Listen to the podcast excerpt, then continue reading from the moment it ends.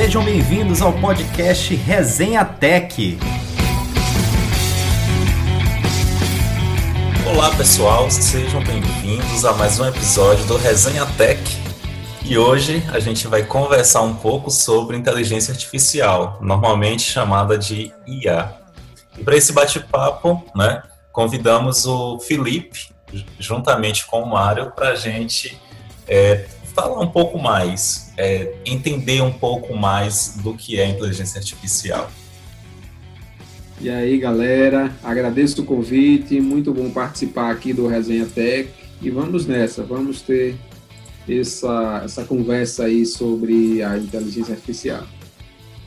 Olá, pessoal, é, vamos lá nesse bate-papo, um assunto bastante interessante, é, um pouco complexo também, mas que acho que vai ser bem bacana essa nossa conversa de hoje. Então, para iniciarmos o, o nosso bate-papo, é, eu gostaria de ouvir de vocês, né, um de vocês, uma definição do que é inteligência artificial. É, de maneira básica, IA são sistemas que simulam a capacidade humana, é, são desenvolvidos para tomar decisões de forma autônoma. Mas, pensando assim num contexto mais histórico, é um termo que vem desde a década de 50, foi criado é, em 1956, se não me engano, mas a ideia de se criar algo que consiga realizar essas tarefas é, semelhantes ao ser humano é desde a Grécia Antiga, ou seja, mais de 300 anos antes de Cristo. Mas é, de forma autônoma é um, um, um, conceito mais recente, tem aí 70 anos. Interessante. E hoje, né, no nosso dia a dia, onde a gente pode encontrar inteligência artificial? Bem, são muitas as áreas passíveis né, de aplicações de inteligência artificial. Alguns exemplos são os jogos, né, a galera aí que gosta de jogar, é, geralmente tem contato já com a inteligência artificial de uma maneira indireta. Talvez eles nem saibam, mas é, nesses jogos mais recentes mesmo, e até nos jogos de, de tabuleiro. Né? Ah, tem exemplos também na medicina, em diagnóstico de doenças a partir de análise de imagem, é, é possível hoje, através de uma foto de uma criança, prever quais são as possíveis síndromes que essa criança pode desenvolver. E mais atual ainda, no combate ao coronavírus. Pesquisadores brasileiros já desenvolveram métodos que substituem os reagentes ali para descobrir se a pessoa tem ou não o, o Covid por algoritmos de inteligência artificial e o que deixa o método mais rápido e muito mais barato. Como o Felipe falou, né? Então, é uma infinidade de aplicações podem utilizar a inteligência artificial. Uma que, que a galera toda, todo mundo usa aí, né? O exemplo que eu vou dar é o Netflix. Né? Então, você, o, o Netflix, ele tem o, o sistema é inteligente, ele aprende com o seu uso. Então, um exemplo, ah, eu comecei a assistir filmes é, de guerra, né? O Netflix aprende isso e começa a recomendar a você filmes, séries, reportagens ou documentários, melhor, que tem uma relação. É, e outro exemplo bastante interessante que eu vi no Netflix mesmo, uma, uma série chamada A Era dos Dados. Quem tiver oportunidade, assista, que é bem bacana. E um dos episódios ele fala sobre reconhecimento facial de porcos, que é uma aplicação, né, a, a IA, no caso, por exemplo, do meu trabalho, que eu vou falar mais à frente, é sobre reconhecimento de, de imagens. Nesse caso dos porcos, eu lembrei bastante do campus, né, lá de Senhor do Bonfim. Ele for, foram colocadas câmeras na, na pocilga, né, então, próximo ao bebedouro dos porcos. Então, os porcos, né, iam lá beber água, toda vez que eles iam beber água, diversas fotos são tiradas de cada porco, né? E o que, é que faz esse sistema? Foi explicado na série, é pensando no bem-estar do porco, né, da, da criação de porcos felizes. E como é feito reconhecimento de porcos, né?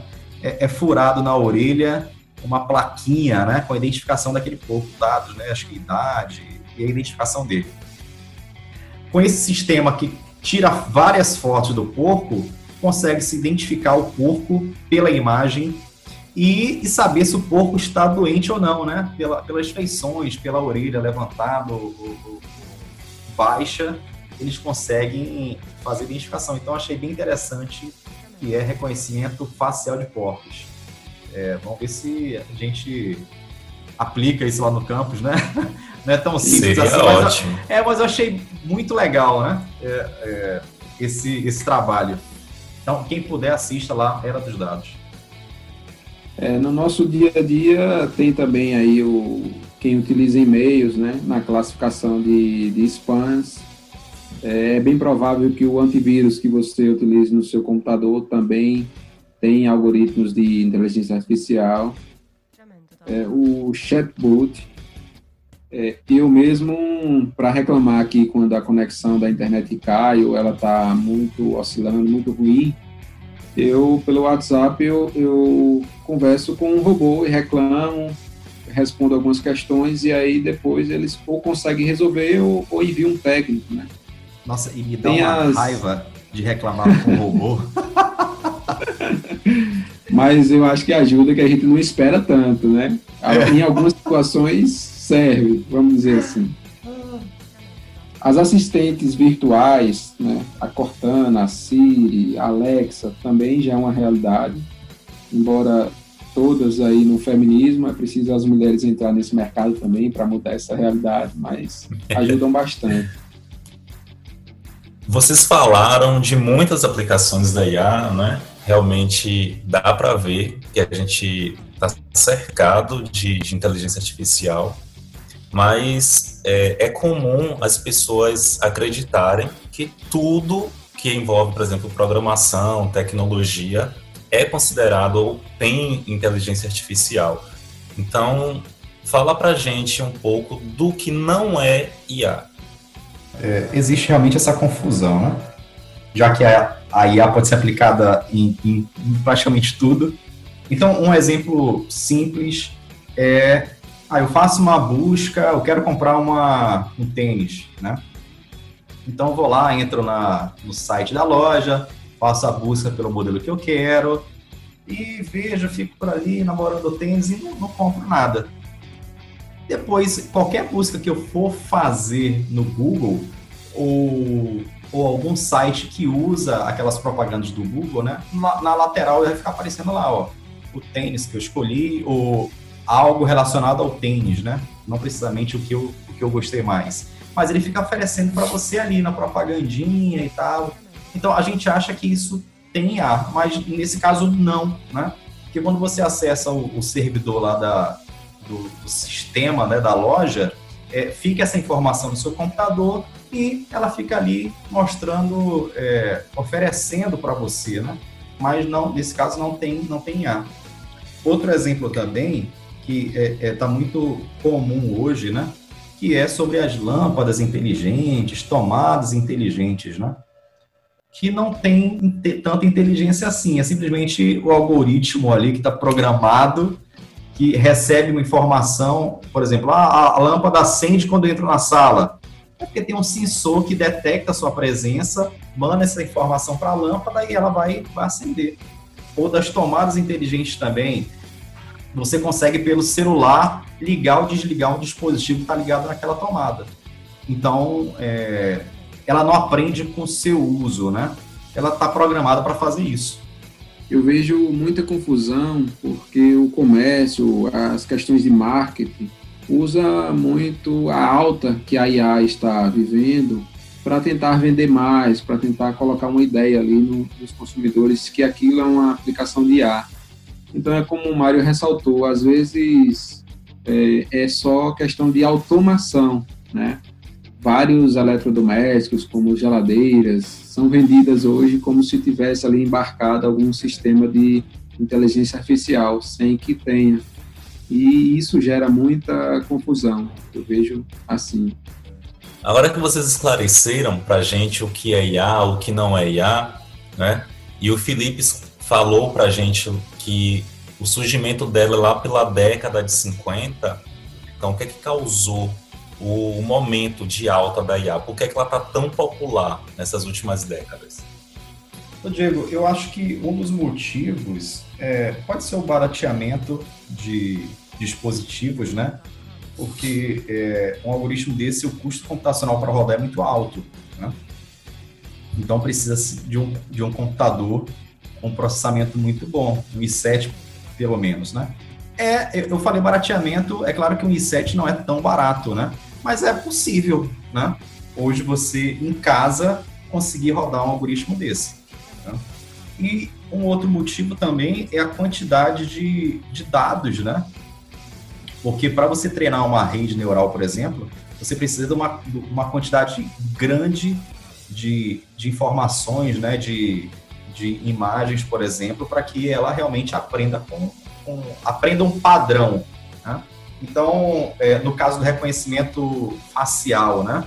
É, muito se fala, ah, porque então já está sendo usado e está sendo usado mesmo. Mas cada selfie que você tira e publica numa rede social é, tá no seu perfil, mas você não sabe onde está aquela foto, né? Aquele arquivo é, fica tá na internet, está público, né?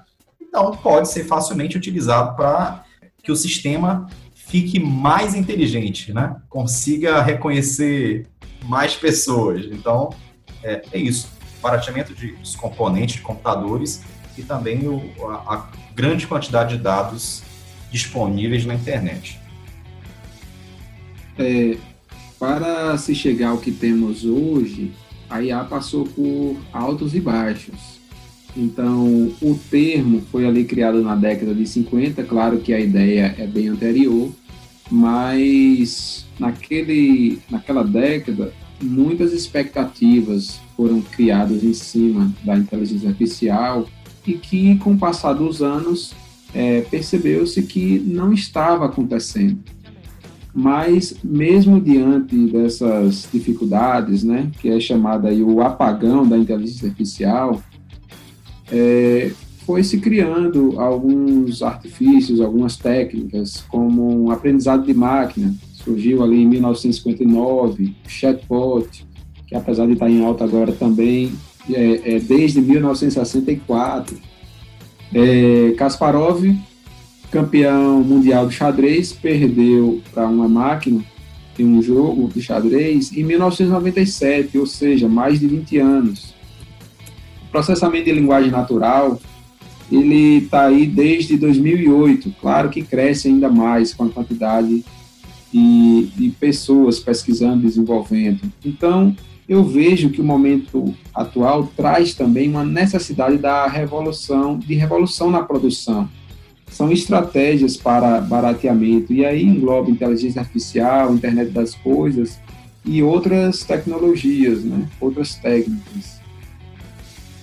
Quais foram as aplicações é, da IA que vocês realizaram durante a formação acadêmica de vocês?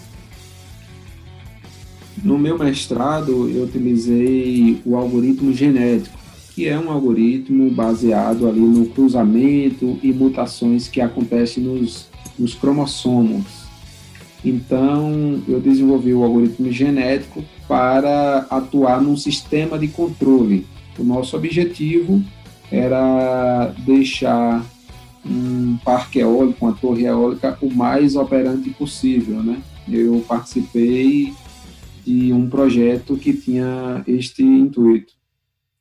No meu trabalho de mestrado, eu usei rede neural convolucional, que é um tipo de rede neural utilizada para classificação de imagens. As redes neurais são modelos que simulam o funcionamento de neurônios, ali o trabalho dele, as sinapses. Então, isso é simulado nesse tipo de rede. E dentro das redes neurais existem diversos modelos, né?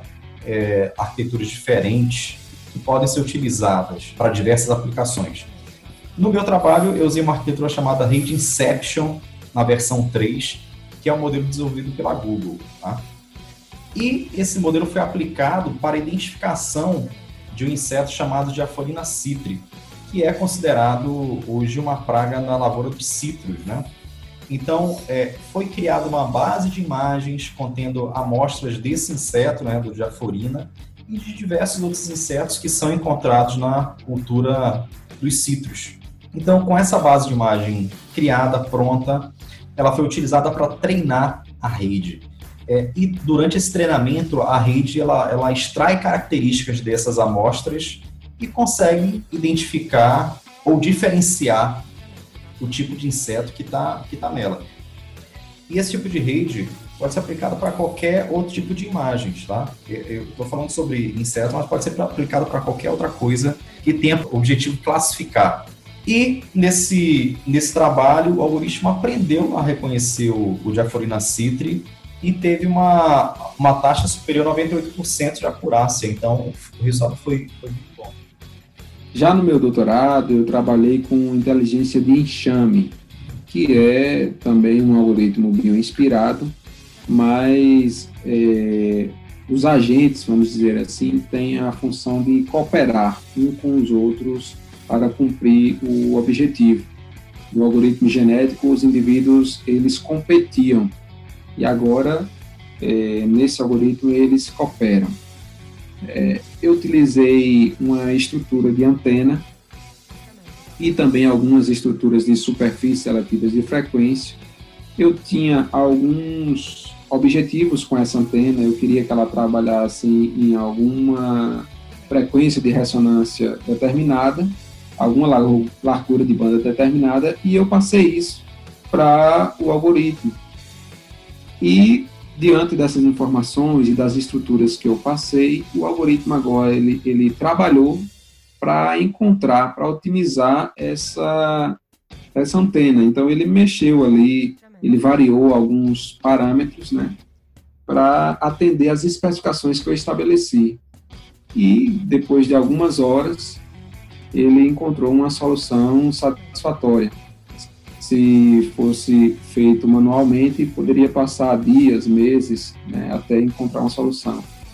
E foi esse o trabalho que eu fiz. É interessante ver né, a variedade de aplicações da IA é, são pesquisas distintas que vocês fizeram. Eu lembro que durante a minha graduação eu estudei IA em uma outra perspectiva, né? Uma questão mais de, de inferência, de deduções, mais voltado para a parte matemática mesmo. E aí falando nisso, é, eu queria ouvir de vocês o outro lado da IA, né? A gente falou do lado bom, do que ela traz de de produtividade para o nosso dia a dia, é, mas ela é retratada nos filmes de ficção de uma forma muito diferente do que o que, o que vocês estão falando aí, né? Então a gente tem lá filmes, as máquinas dominando os humanos, destruindo, dominando a Terra.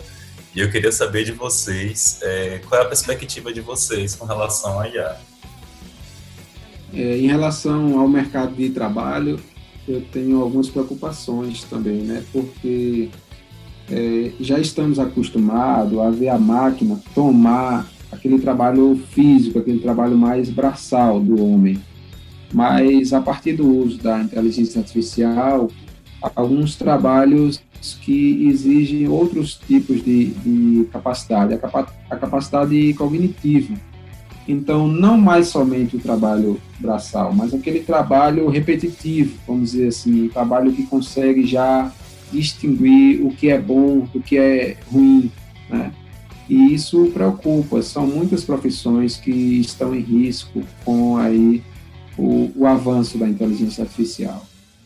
E hoje, caso uma pessoa que nunca teve contato com a, a parte de programação em IA. Ela deseja aprender, ela quer saber como é, fazer esses algoritmos que vocês explicaram, né? quer desenvolver alguma aplicação para dar um pontapé inicial na área.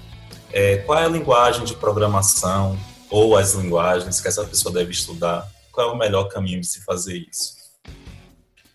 É, eu acredito que as melhores linguagens hoje para, para se trabalhar com IA seja Python e Java, justamente pela quantidade de bibliotecas que ambas têm direcionadas para aplicações de IA. Embora Python ainda se sobressaia pela simplicidade de, de, de aprendizado, pela boa curva de aprendizado, eu vejo dessa forma. É, eu também, é, eu em Python, né?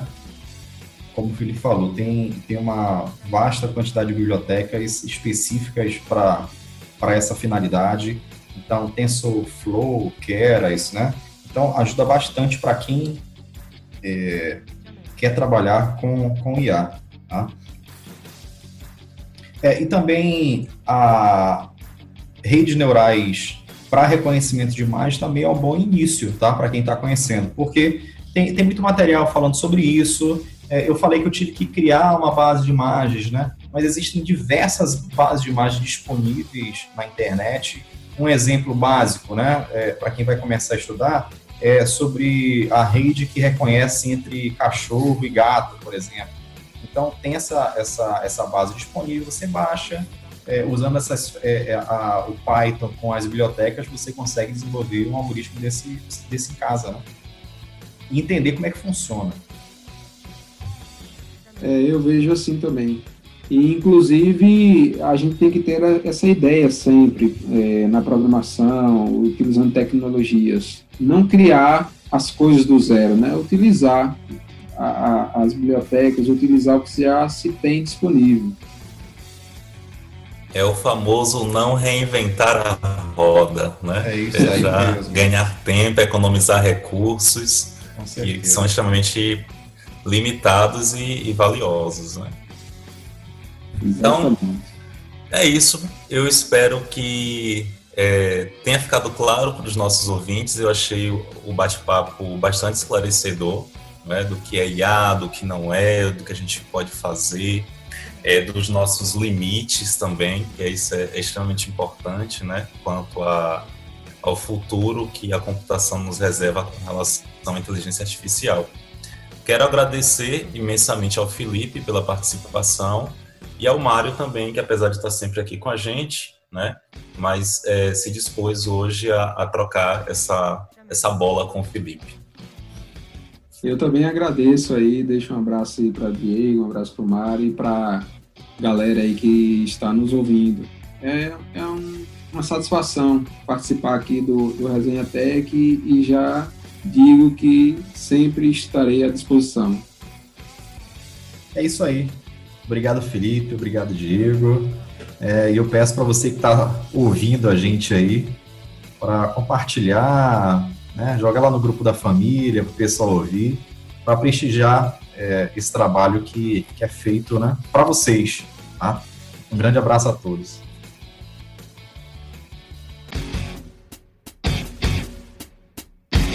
Jamendo.com